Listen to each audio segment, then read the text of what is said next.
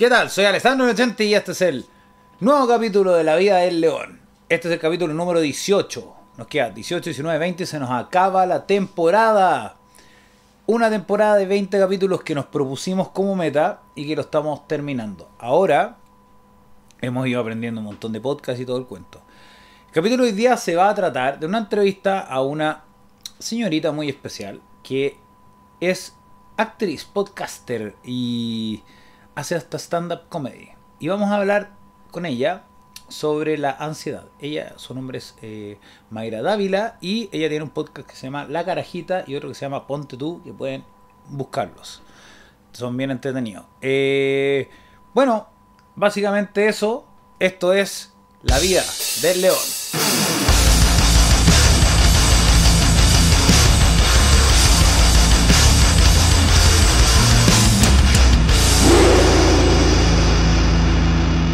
Estamos en la parte clásica donde les digo que le den like, se suscriban, compartan, comenten, pongan las notificaciones y eh, cuéntenle a todas las personas. Hagamos comunidad, hagamos que esta cosa sea más entretenida. Y eso, pues. Y bueno, estamos buscando ahí patrocinadores, así que wink wink el que se quiera poner ahí como patrocinador de la, Vida del León, ni un problema. También voy a aprovechar esta instancia para decir que ahora tenemos nuestra propia productora de podcast. Estamos realizando podcast externos, ya tenemos el know-how técnico, entonces ahora lo estamos haciendo para adelante. Entonces así es como un poco y ahorita nos entretenemos porque esto nos gusta bastante. Así que eso, ahora vamos a ir con el grueso del capítulo para que conozcan a Mayra. Nos vemos del otro lado.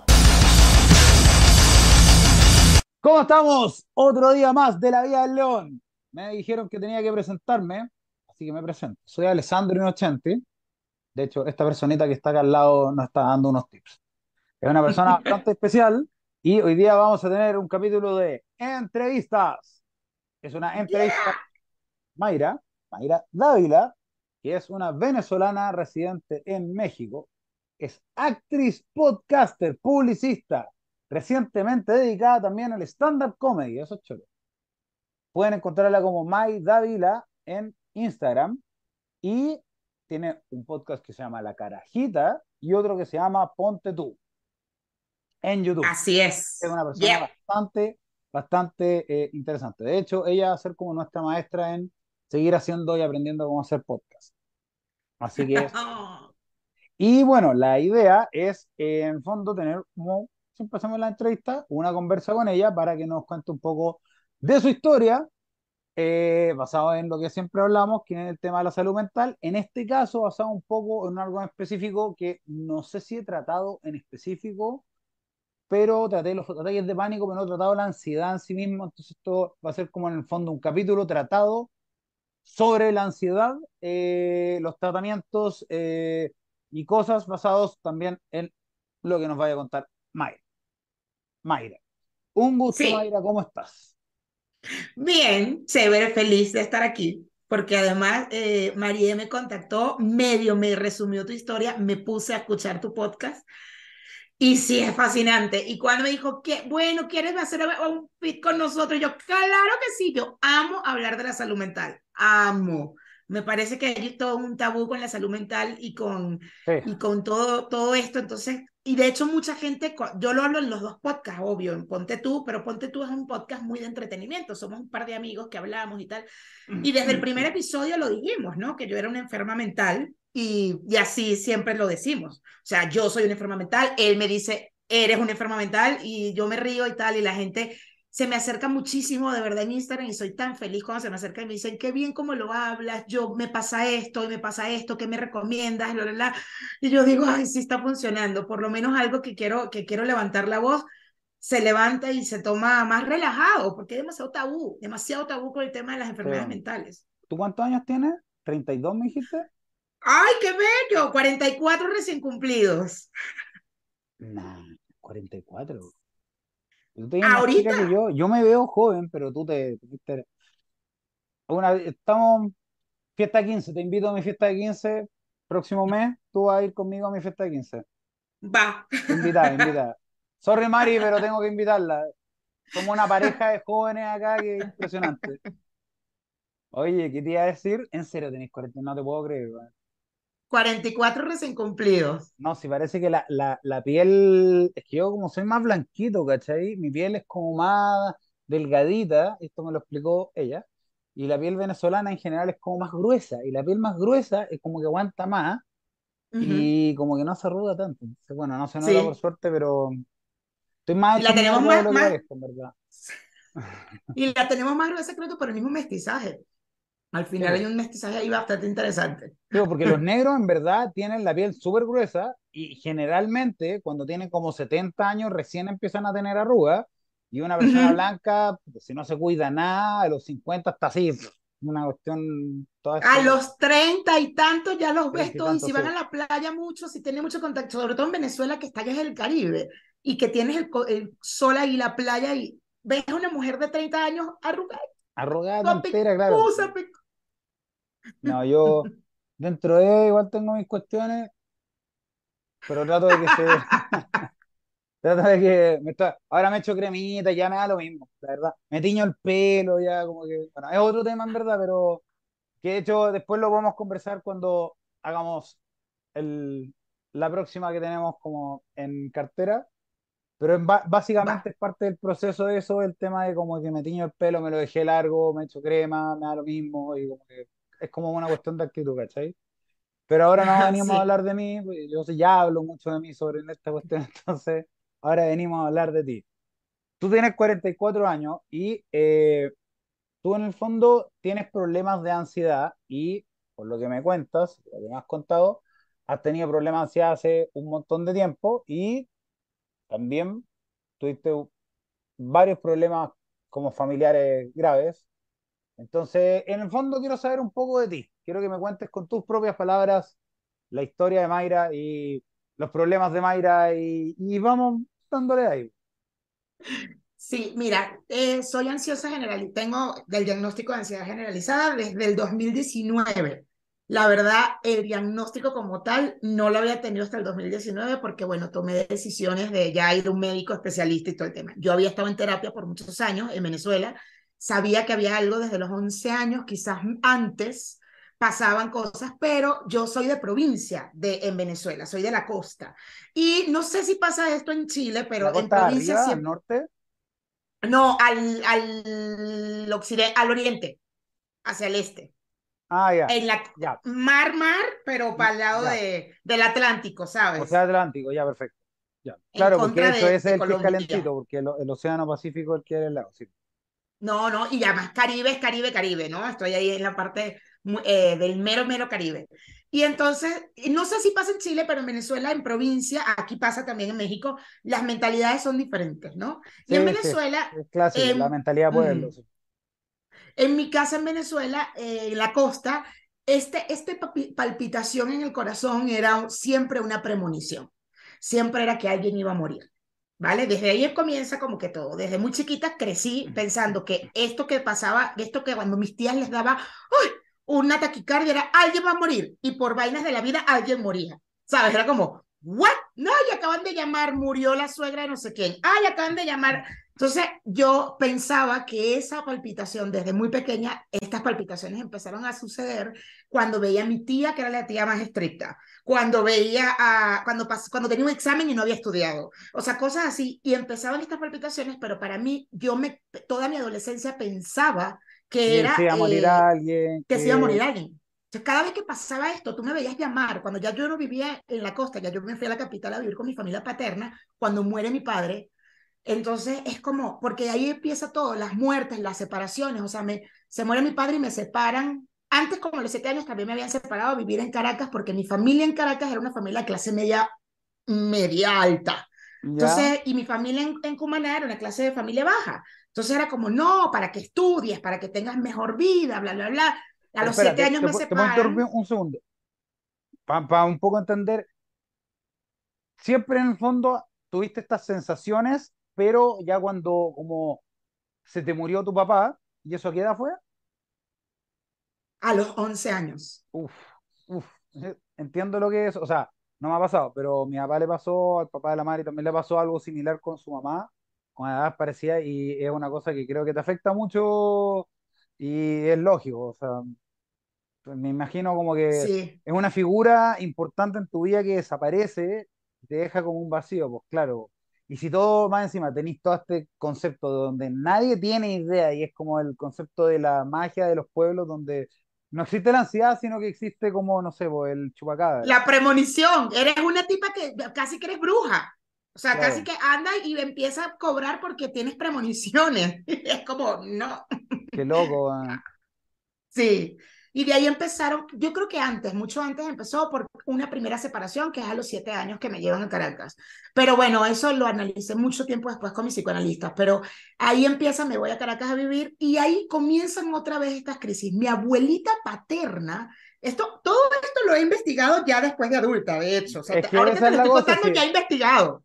Sí, yo, es que yo, te, yo, mira, yo tengo como una opinión sobre eso que es, al final de cuentas, es como que la vida te patea y, y hay cosas que son injustas, porque bueno, ya yo, yo pienso una cosa que en el fondo la vida no es justa nomás, es como que las cosas pasan. Porque si la, vida fuera justa, la vida sería exactamente como cada uno quisiera que fuera, pero las cosas pasan, hay caos. Entonces, uno tiene que lidiar con eso y hay veces que hay cosas que te pasan cuando chico que, claro, pues deberían no haber sido así o gente que tal vez te debería haber enseñado mejor, o tampoco lo hizo, pero a la larga y, y aquí es donde como lo que tú decías, que en el fondo como que el, el, el tema de los tabúes. Antes era como que, bueno, lidia con tu vida, ¿cachai? Y, y la gente no se hacía cargo de sus problemas, y esos problemas la agarraban problemas después de los hijos, no sé qué, qué sé yo. Entonces ahora, por lo menos, y, y bueno, ¿cachai? Como que tú también seas de esa manera, que en el fondo es como, yo me tengo que hacer responsable por mi bienestar eh, mental, porque al final de cuentas, yo eso es lo que pienso, aunque pueda haber, porque puedo decirte, hay cosas que de repente son culpa de otras personas, ¿cachai? Una persona que la abusan sexualmente, ponte tú, Ah, bueno, claro. queda marcada, ¿cachai? Tú no podés decir, oye, es Claro, que puta, es que lo que pasa es que tenéis que ser resiliente. O sea, tuvo una cuestión, pero la cosa es que al final de cuentas, ya nada en la vida le va a quitar eso. Entonces, al final, igual tiene que esa persona buscar la manera de solucionarse eso, porque digamos que mata a la otra persona, igual puede que quede con el trauma. O sea, igual no va a confiar en claro, otros hombres, ¿me entendí? claro, claro, Entonces, como es, total, es más total. complejo, po. Sí, muy, muy, muy. Y yo creo que parte de, lo, de, de, de este tipo de cosas, eh, sea por alguna otra persona o por cosas de la vida, bueno, porque justo mi tema con la muerte es una de las cosas más fuertes, que es lo que me, más me ha generado todo este tema de mi salud mental. Mi papá ¿Te, muere cuando yo tengo mucha 11 miedo? años, ¿Te da miedo la mi muerte? her- sobre todo la muerte de los demás, no la mía. ¿A ti no te da miedo morir tanto como que quedarte como sola, digamos? Es que mira, muere mi padre cuando yo tengo 11 años, muere mi hermana mayor cuando yo tengo 16. Ella tiene 18, mi papá tiene 34 cuando muere, mi hermana tiene 18 cuando muere, yo tengo 16. Me cría mi abuela paterna eh, desde los 11 años, ya yo me quedo a vivir en Caracas con mi abuela paterna, pero tengo mi conexión con mi mamá, que vive en la costa, todo el tiempo con mi mamá, mi mamá, por vainas de la vida, ya sabes, a los 30 años eh, muere mi abuela, mi abuela paterna en enero y cinco semanas después muere mi madre. O sea, fue así, ¡pah!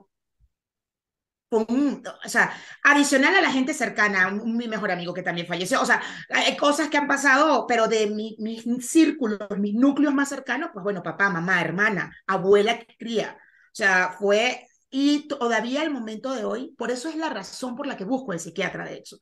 O sea, yo en Venezuela busqué, fue psicoanálisis. Mi abuelita paterna no me dejaba ir a un psicólogo. Ella decía que yo no estaba loca.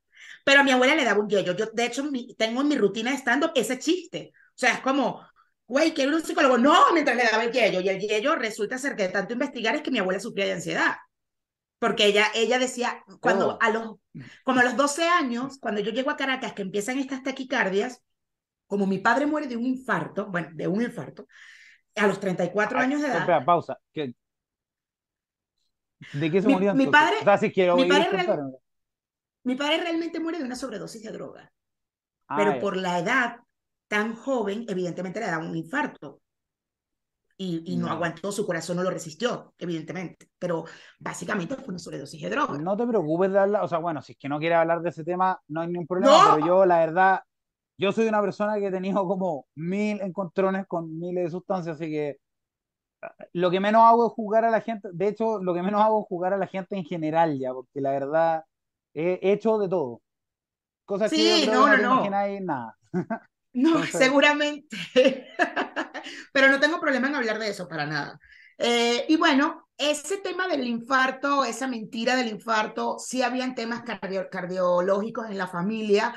Cuando, empieza, cuando estas taquicardias se hacen muy fuertes, tenía yo 11, 12 años, una niña.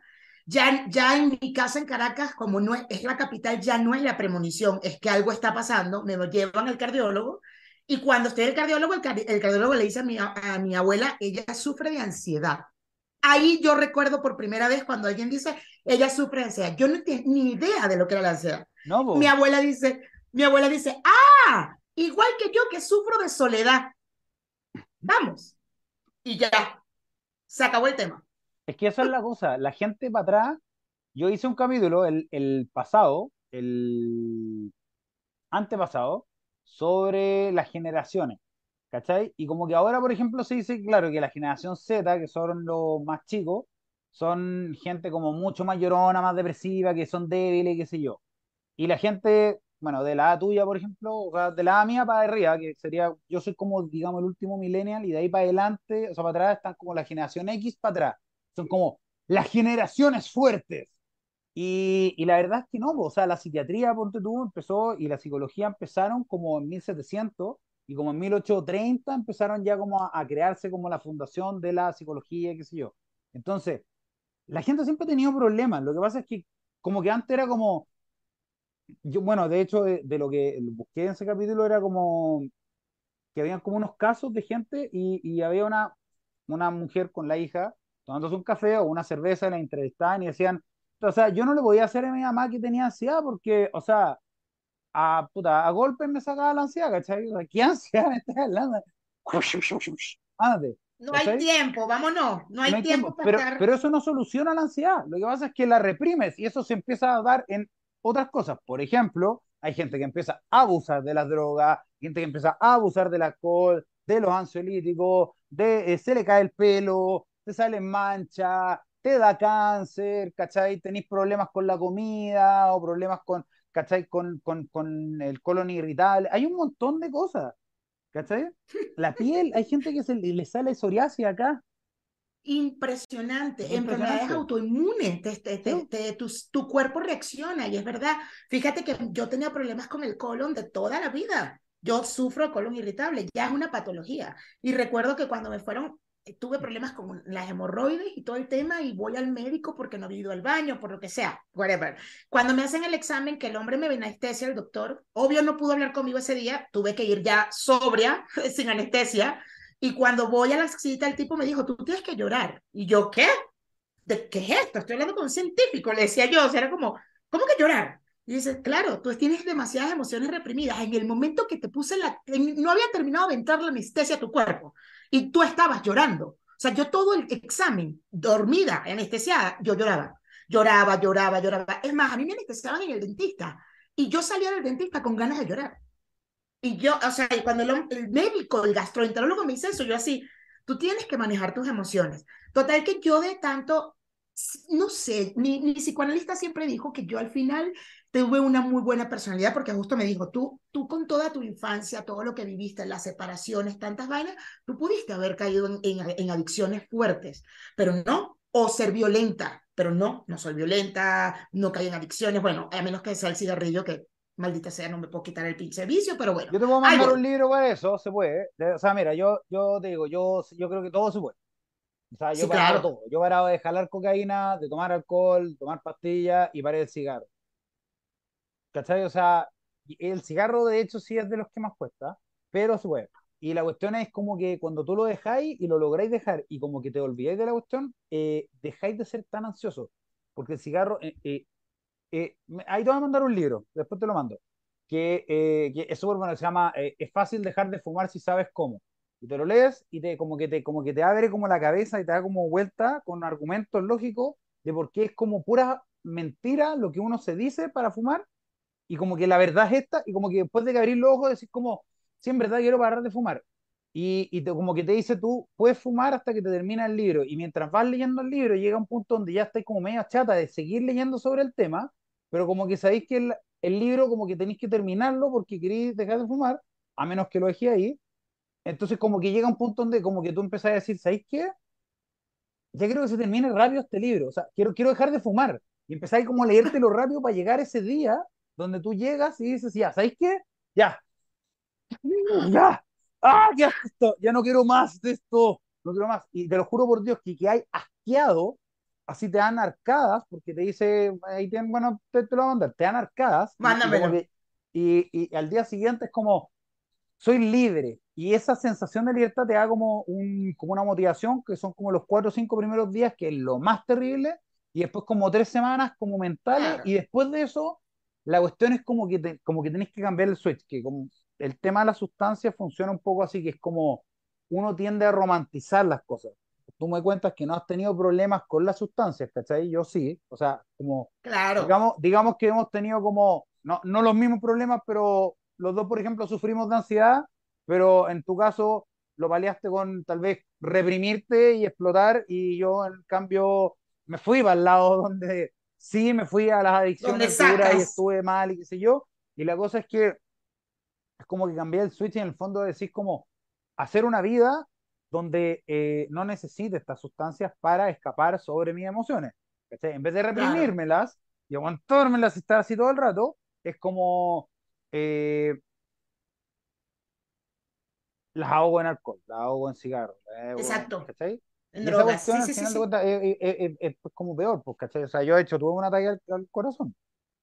O sea, tengo Wow. 40, ¿cachai? O sea, el año antepasado, 38 años, me podría haber muerto. Wow. Te pudiste, Pero- claro, total. No, y espérate, dos días después me, me empezaba a... sa- todo, una semana después me empecé pa, pa, pa, pa, pero decía, no, hoy día no me va a pasar nada porque ahora lo estoy haciendo responsablemente porque estoy jalando más lento. ¿Me entendí? Es como que es así la mente cuando estoy vuelto loco, vos, pero bueno, la, la- bueno yo, yo creo que tú cachai que la salud mental es una cosa más compleja que solamente la ansiedad, el esto, hay miles de cosas ahí entre medio, ¿cachai? Total, es súper interesante. Bueno, total que yo traté de buscar, Ale, de buscar ayuda, y, eh, o sea, lo dije antes cuando yo no podía pagar, evidentemente se lo dije a mi abuela, así pero yo sin saber qué carajo era la ansiedad, simplemente dije, quiero ir a un psicólogo, y mi abuela y que no, tú no estás loca, tú vas a, tú, tú no estás loca, tú no puedes ir a un psicólogo. No, no, no, no, ya pasó. Pasó, empecé a trabajar, no sé qué, a independizarme un poco, y por una ruptura, mira esto, por una ruptura, por un desamor, yo no aguantaba el dolor en el pecho porque es normal de una ruptura, de un desamor, todo este tema, y le digo a mi mejor amiga, le digo, necesito ir a un psicólogo. Yo no puedo con esto. Yo no puedo vivir con este dolor aquí. Alguien me tiene que ayudar a quitarme esta vaina. Entonces, bueno, te voy a dar el teléfono de mi psicóloga, no sé qué, ta, ta, ta. Y eh, empiezo el psicoanálisis. Era una es una psicoanalista. Y estuve seis años con ella. Estuve tres años, paré como por tres años, y luego volví con ella tres años más. Y fue lo mejor que me pudo haber pasado en la vida. O sea, yo estuve, eso, de tanto, tanto, tanto, que imagínate, ella está en Venezuela todavía y la acabo de contactar. Logré contactarla y empecé terapia con ella otra vez. O sea, la llamé así, oye, que por favor, Julieta, te lo pido, y se ríe. Dice, pero si ya, pero ¿cómo? Yo te puedo recomendar a alguien del mismo, de la misma, ella es lacaniana. Me dice, lacaniana igual, yo, no, no, no, tiene que ser tú, tienes que ser tú, por favor, en línea, te lo pido. Ya está O sea, bueno, empezamos a hacer terapia. Ya está aburrida ya. No, por favor, no. No más historias, no. ¿Hasta cuándo tú? ¿Hasta cuándo tú? Soy pésima psicóloga, ¿por qué me sigues llamando? No te voy a ayudar. No, mentira, mentira. Total que estuve con ella seis años, tres y tres, y descubrí muchas cosas de mí. Pasaron, si me pongo, ya no lo recuerdo tanto, Ale, pero creo que no tuve tantas crisis. Claro, acuérdate que yo no sabía lo que me sucedía. O sea, yo no tenía eh, Diego, conciencia de lo que me estaba pasando. Yo seguía pensando que eran premoniciones. Y, te sentís mal y sentís todos los síntomas, pero no tenés idea qué es lo que es. Hasta que un día te dicen, ¿sabes lo que pasa? Lo que tú tienes es un ataque de pánico, es una crisis de ansiedad. Y en ese momento es como que te haces consciente y empezás a entender. Ahora, eso no soluciona el problema porque lo podéis seguir teniendo y ahí hay toda la otra cuestión. Pero por lo menos saber, te lo juro que a mí, cuando me dicen, y, y a ver, no sé si te ha pasado, yo estuve el año antepasado, que fue yo creo el peor año de mi vida, no sé por qué estuve tan deprimido, una suma de cosas. Y, y llegó un punto que era como que me despertaba la noche dos o tres veces con ataques de pánico. O sea, como que, como que me despertaba así, como no sé, por ejemplo, quería ir al baño y esa sensación de me desperté y sentía como que no podía respirar y que me iba a desmayar y como que me despertaba así. Voy a la clínica, voy a la clínica. No, ya, bueno, o sea, cálmate, vamos a acostar de nuevo. Y me pasaba tres veces la noche. Me pasaba cualquier cosa, sentía un mareo y al tiro a la clínica. Era tanto que los doctores me, me ¿cómo se llama? Me, ya me conocían. Y era tanto que después fui a un neurólogo porque se me empezaron a olvidar las cosas y me costaba pensar. Y yo pensé que me estaba dando Alzheimer. Y literal ha sido onda, pero en verdad, o sea, yo no podía conversar así como estoy conversando contigo porque no me concentraba, era como que era tanto el estrés mental y era tanta la ansiedad que, que me costaba pensar y me costaba acordarme. Y yo de repente, por ejemplo, no me acordaba lo que pasaba el día anterior, no me acordaba lo que pasaba una semana antes. Era terrible, la ansiedad explotada, tiene ya pero efectos nefastos. Y, y fui a un neurólogo y el neurólogo me decía, así, es, es tanto el estrés que tiene en la cabeza que está como bloqueando la capacidad del cerebro de retener la información. Y, y me decía, no trates de acordarte de las cosas, búscate un psicólogo. ¿Cachai? Y bueno, y ahí yo estuve con psiquiatra y todo el cuento, pero bueno, ya, para no hacerlo más larga porque puedo seguir eternamente. Pero te entiendo perfecto, eso es lo que voy.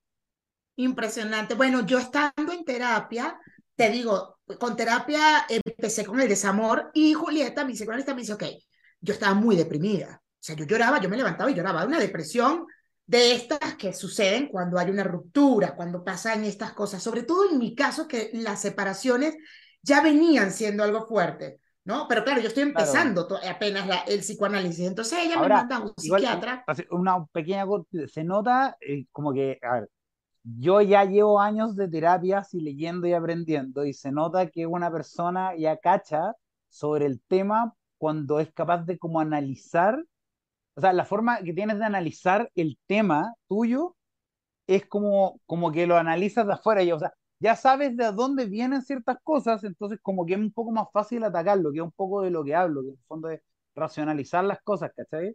Claro. Eso, es más Tú sabes que yo creo que es algo de personalidad, digo yo, lo asumo, que me gusta mucho, soy actriz y, y creo que como actriz, soy actriz de teatro, la verdad, eh, creo que el teatro es, es totalmente diferente a la tele y al cine y formarte como actriz de teatro es, es, interesante, muy interesante, porque tienes una hora en vivo para hacer algo, o sea, no puedes, no van a cortar, te equivocaste y no lo van a volver a grabar, es que tienes una hora para hacer un personaje y tienes mucho tiempo para crearlo, para tal, y eso hace que te vuelvas muy observador, porque nunca sabes cuándo te va a tocar un Alessandro, ¿sabes? Tú nunca sabes si en algún momento me llama un director y me dice, ¿qué crees? Tengo este personaje de este chico que vivió esto, esto y esto y esto. Sí, y es como, mierda, en mi vida he visto a alguien así. Pero si observo a la gente es como, ok, podría trabajar ese personaje porque, no sé, eh, te tocó hacer de prostituta. Ah, bueno, ok, yo he conocido una prostituta y más o menos, entonces eso te ayuda. Y bueno, te vuelves muy observador, muy, muy observador.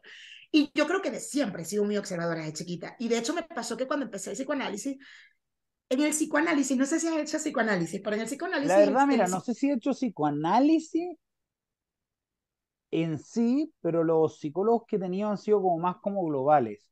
Y el que tengo ahora como que agarra un poquito de todo. ¿Cachai? Ya. Ok. Pues bueno, mira, igual tengo dos terapias, porque tengo una, otra que es cognitivo-conductual. Que eso es lo que te iba a decir después más adelante. Eso es lo que... Ajá. En el psicoanálisis, el psicólogo está atrás de ti, está aquí. Y te sientan, te, te ponen en un diván, ¿vale? El, diván, el bendito diván. Sí, sí, sí, cacho con la la clásica. Hay todo un proceso para llegar al diván.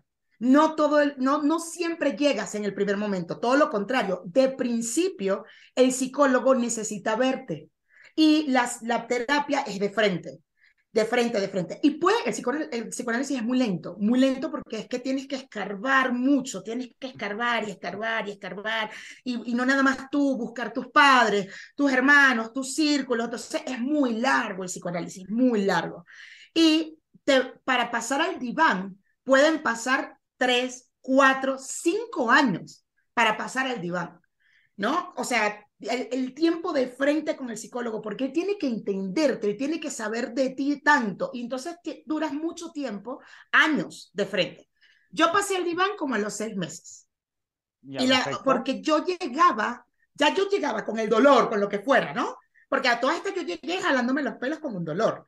Yo no, porque el tip me duele, quítame esto. Y la, y la psicóloga sí, la psicoanalista, ¿qué? No, yo, yo no quiero que me hables de tu relación, yo quiero que me hables de tus papás. De mis papás, no, de esto, del muchacho que me dejó, de la mujer, de la... No, no, háblame de tu mamá, háblame de tu papá, háblame de tal, háblame de tu familia, de dónde eres, tal. Y eso fueron tres sesiones que yo no, tres, cuatro sesiones que yo no hablé del desamor. Yo nada más hablaba de de dónde nací, quién era mi papá, como tal, mi mamá, mi hermana, bla, bla, bla, bla, bla, todo este tema. Y, y claro, todas estas, lo que te iba a contar, ella me remite a un psiquiatra. Bueno, entonces eh, ella me remite a este, por primera vez a este psiquiatra, me mandan ribotril, clonazepam, y entré en pánico.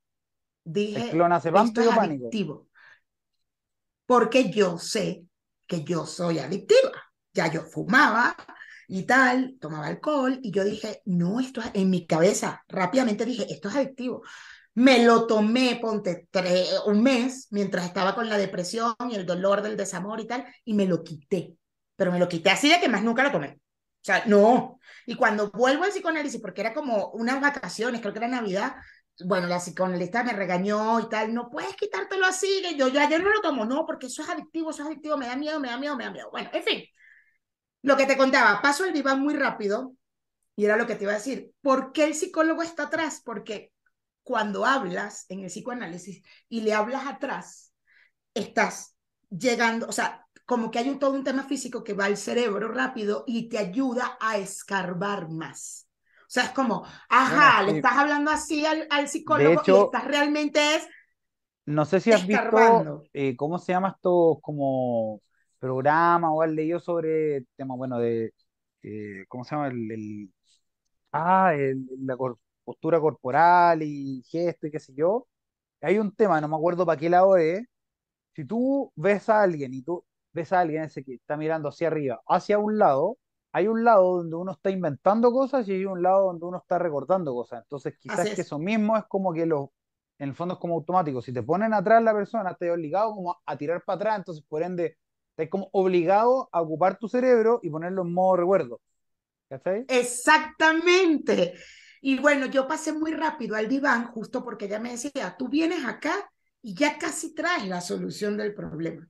O sea, yo llegaba y que, no, porque fíjate tú, me dio como una gripe, pero yo estoy segura que es emocional. ¿Por qué? Porque la gripe, porque claro, además me ha interesado el tema del PNL, hice un taller una vez, entonces, de las emociones, de las, de las, de las creencias, de las no creencias, de los que, todo eso me ha interesado y como que me queda en el cerebro y voy y que, entonces las gripes, las enfermedades que están conectadas con las emociones. Entonces ya yo llegaba al psicólogo con la... Y ella me decía que no, yo te tengo que pasar el diván ya porque tú ya estás llegando con la solución. O sea, ya tú estás llegando con, tengo este problema, lo desarrollas y lo concluyes.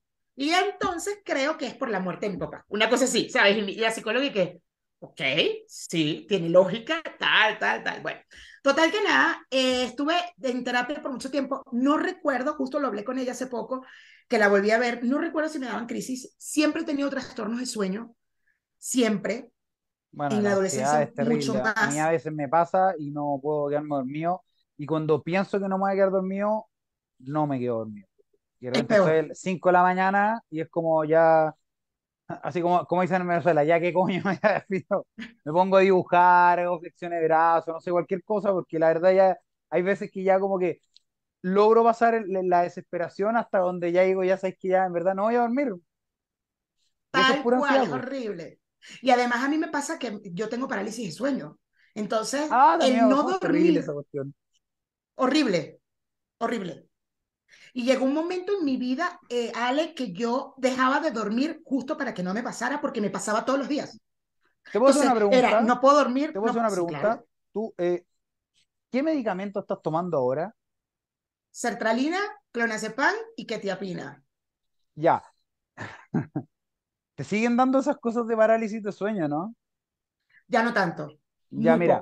Yo la ketiapina, pues bueno, tú yo creo que ya cacháis de medicamentos. Tení, bueno, el clonazepam, que es un ansiolítico, están los medicamentos Z, que son los para dormir, que son como los primos, como la soviclona y esas cosas, que son medio ansiolíticos, medio hipnóticos, qué sé yo. Después están los eh, antidepresivos, como la sertralina, o el bupropión, o qué sé yo, está, o la, el escitalopram, está el, los estabilizadores de ánimo, que son como la lamotrigina, que son como para la bipolaridad y qué sé yo, y el litio, que el litio para mí es una cuestión así, o sea, yo el litio es una cuestión que no, malo, malo, malo, hace mal al cuerpo. No, en serio, hace mal al cuerpo, se te mata los riñones. Este, yo he leído, leído, leído, leído. No, te mata los riñones. Si, un día te dicen que eres bipolar y así te dicen que tomes litio, por favor, deja ir a esa persona y búscate otra alternativa. Yo he visto videos de una mina que lleva como 10 años teniendo bipolaridad tipo 1, con obsesión y todo el cuento, y dice, no quiero tomar litio porque cacha que va a terminar con diálisis, porque te mata los riñones, ¿cachai? Wow. No, sí es terrible. Yo por eso ya no le hago los psiquiatras, pero yo, yo pienso que al final de cuentas, lo que a ti te funcione, te funciona. Lo que sí te quería decir es, bueno, lo último son los antipsicóticos. Los antipsicóticos lo que hacen, como la risperiona o la quetiapina, o otro más, tú tomas un antipsicótico, ¿no? O lanzapina oitopiramato, bueno, esas, cosas lo que hacen es, como que si el cerebro tiene como una velocidad de, de 100 RPM, te la baja como a 70, para que como que como está en 70, no pensís tanto, por ende, dis menos ansioso, dis menos esto, dis esto. Exactamente. El tema de la ketiapina, yo tomé ketiapina, porque también está, el, el año antes te digo, yo no podía dormir, pero la ketiapina me empezó a, a aumentar este tema de los de los, ¿cómo se llama? De los, de las parálisis de sueño. O sea, de repente me venían una, una, unos choques eléctricos así brutales que me empezaba a retorcer en la cama y me tenía que parar y pasar cuatro horas, eh, después me iba a acostar y sentía así una cuestión, como un choque eléctrico. No, no, te lo juro. Y paré la que te apina y te lo juro que la paré y se me pasaron. No, a mí me funciona. Además, yo sueño todos los días de mi vida, sueño, o sea, recuerdo el sueño, todos los días. ¿Y no te da cuando sueño tomo día siguiente? No, no, para nada. Tomo muy, tomo, ah, ah, bueno, mi dosis es de la menor, 25 miligramos, me tomo la mitad.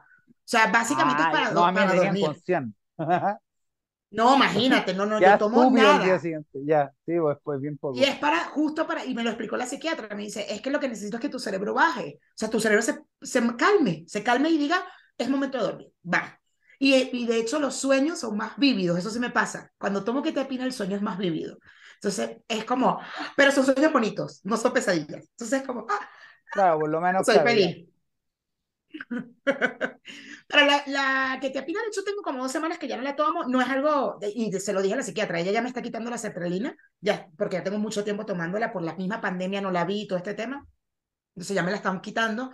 El ansiolítico se queda solo para crisis, como siempre lo he tenido. Yo el clonazepam solo lo tomo para crisis. Ya está en mi cartera, tiene que estar conmigo todo el día o sea, más que consejo es como pregúntale al, al, psiquiatra que te da el clonazepam si te puede cambiar por clotiazepam, porque el clonazepam da sueño y el clotiazepam es una versión más moderna.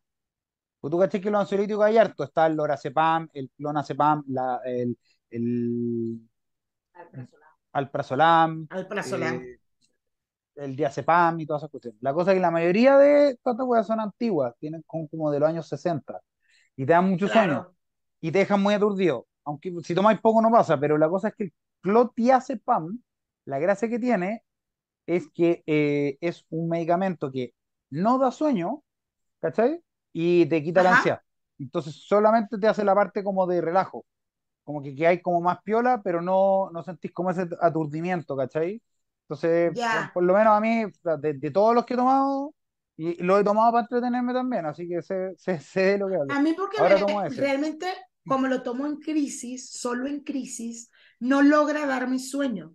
O sea, son cuatro gotas en el momento de crisis y justo lo que hace es, ah, quita la crisis.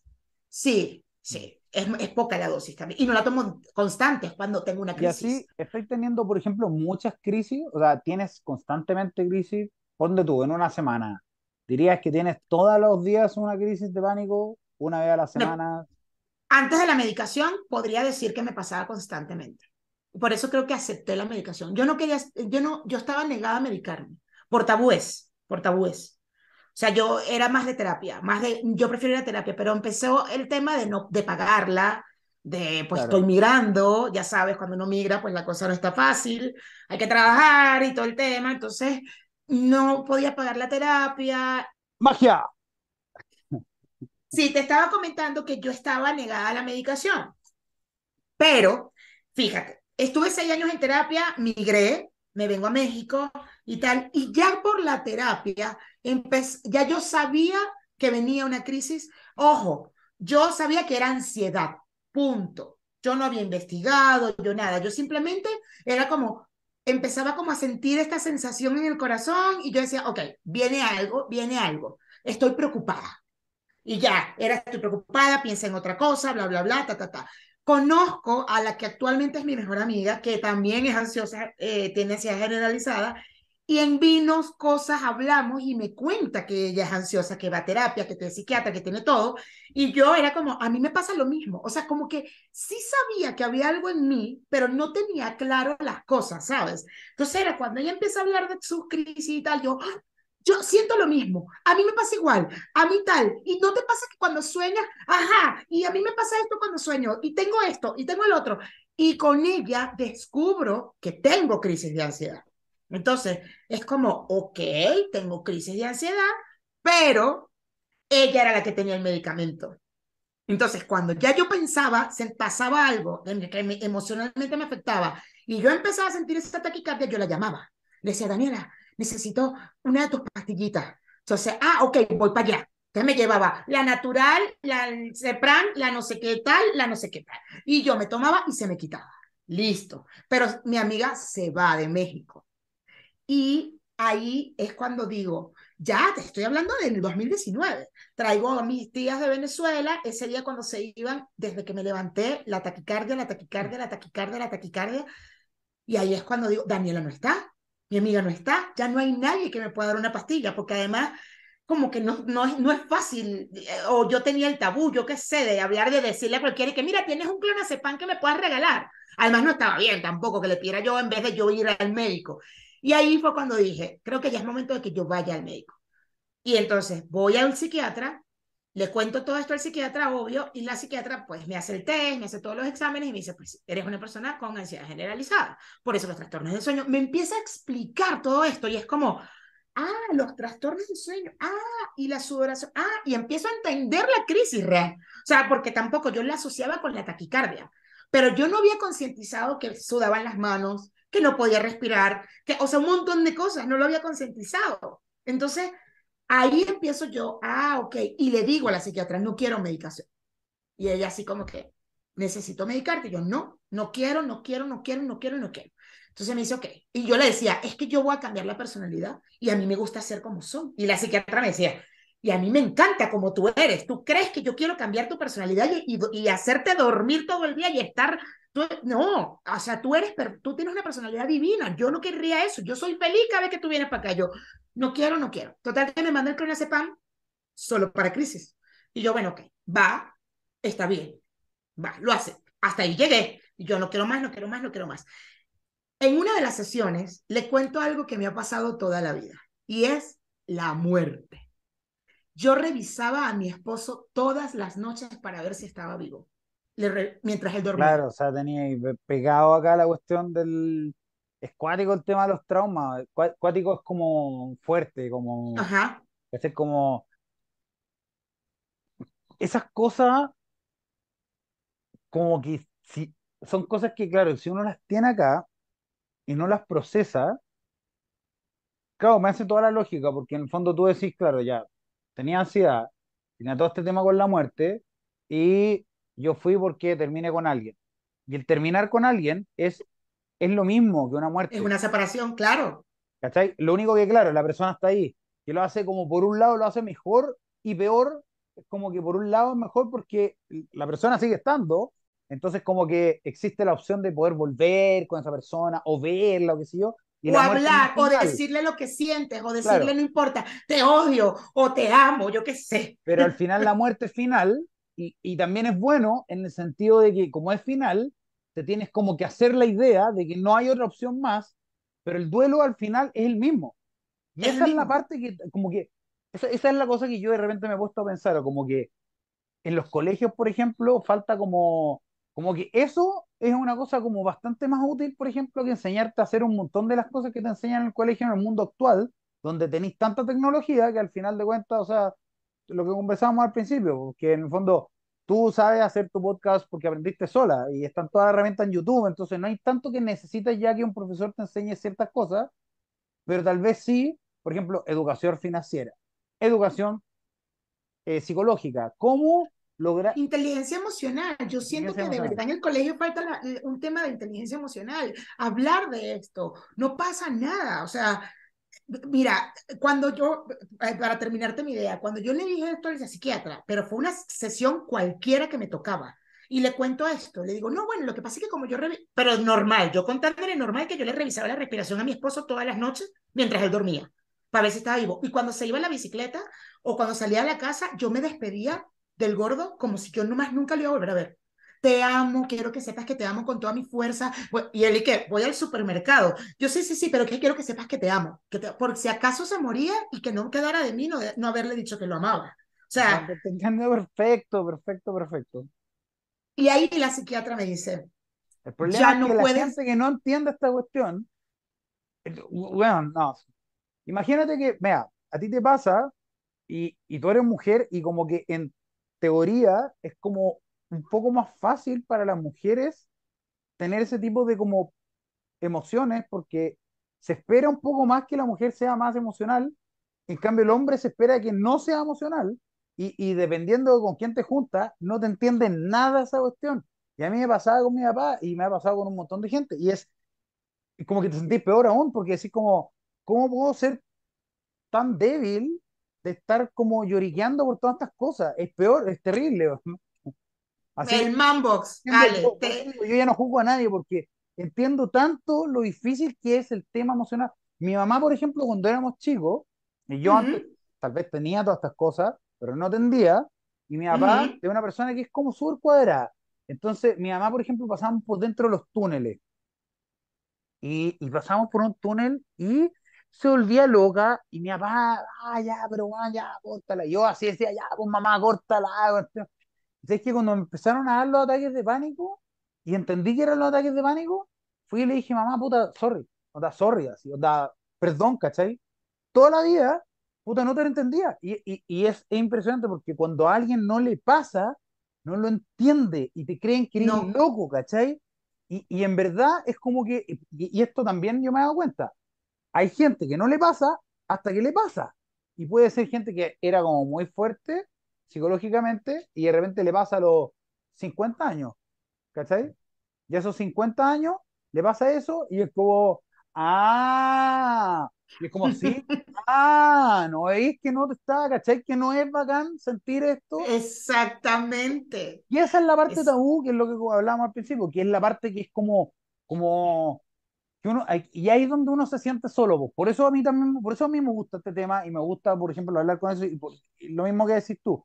Me gusta hablar con gente y como que ojalá hablar lo más posible y yo encuentro que es muy positivo, por ejemplo, que los niños de ahora, ¿cachai? Tienen como, tal vez todos, dicen, oye, es que ahora se deprimen más y son más débiles y tienen ansiedad y depresión, pero no es que hablan más del tema. Ellos, ellos dicen, yo Ya se visibiliza más ya se habla exactamente, ya un, un, chamo de ahora, un adolescente te puede decir, estoy deprimido. Y claro, en nuestra época tú decías, estás deprimido, imagínate tú. No, bueno, imagínate tú, Ale, que hace poco, cuando nosotros empezamos el podcast eh, con el estudio, que fue en el 2021, exacto, en el 2021, entramos al estudio, estábamos en las primeras grabaciones en el estudio y Pastor, hay un muchacho que entra y dice, ¿de quién es la camioneta azul y tal? Entonces es de ella. Ah, ¿por qué la chocaste? Le dice pastor al chico, ¿no? Entonces mira que ella es una enferma mental, pero lo hizo a propósito.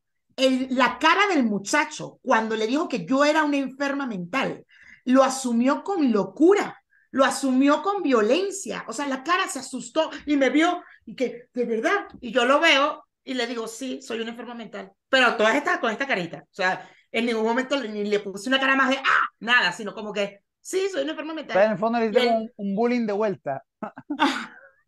y yo lo veía. Y me reí. Luego Pastor y yo nos reímos. ¡Guau! Por la cara de él. O sea, La cara cuando le dijo, mosca que si le chocaste el carro porque ella es una enferma mental. La cara de terror. Y es como, ¿por qué te da terror? ¿Tienes idea de lo que es ser un enfermo mental? O sea, porque el tabú, lo que venía antes, ¿qué está sucediendo ahorita con tanta información, con tanto acceso, con tanta visibilidad que se le está dando? Que entonces un chamo tranquilamente te dice, estoy deprimido. Y nadie va a decir, estás loco. Entonces vas a un manicomio donde te van a hacer electroshock. No.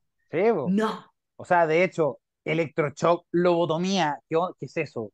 Tú, tú, yo creo que ya sabéis lo que es la lobotomía, que te meten en una cuestión por acá para la gente que no lo sepa. La lobotomía es de las prácticas más aberrantes que han existido en la historia.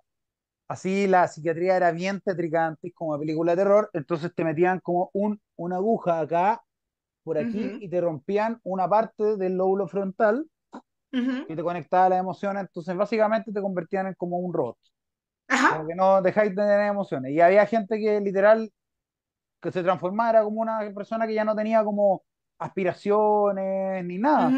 Y te mataban, te mataban como el alma, ¿cachai? Como. Prácticamente. ¿Cachai? Es cuática esa cuestión de la lobotomía. De hecho, no sé si es una película que se llama Sucker Punch. No.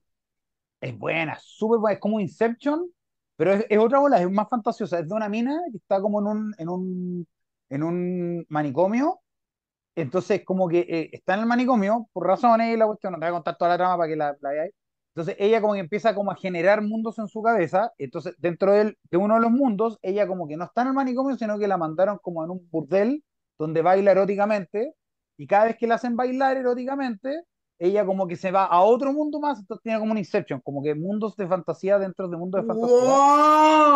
y, en ese mundo ella es como una guerrera, como todo hace, bueno, aparte tiene como toda una onda media sexy, porque es como que son, son, cuatro minas, son, son bien lindas, ¿cachai? Se ponen como chorcitos cortos, pero como que pelean a lo Kill Bill, y en otras son como unas soldados, como unos robots gigantes, qué sé yo. Estuvo una volada y al final, bueno, te, pasa toda una cuestión ahí. No te voy a contar el final, pero ve la película, es bien entrete y, tiene toda esta volada mental, pues es bien, es bien. Bueno amigos, hoy día se acaba. Por hoy día estamos. La idea de esto, porque es una conversa que salió bastante larga, entonces no lo podíamos hacer en un capítulo porque realmente yo sé que me alargo harto, pero esto fue mucho. Entonces la idea es eh, que la siguiente parte la vamos a dejar para el capítulo siguiente. Así que espero que lo hayan disfrutado y que eh, vean el capítulo siguiente, que es la parte 2 de la entrevista de Mayra Dávila, donde hablamos del anciano.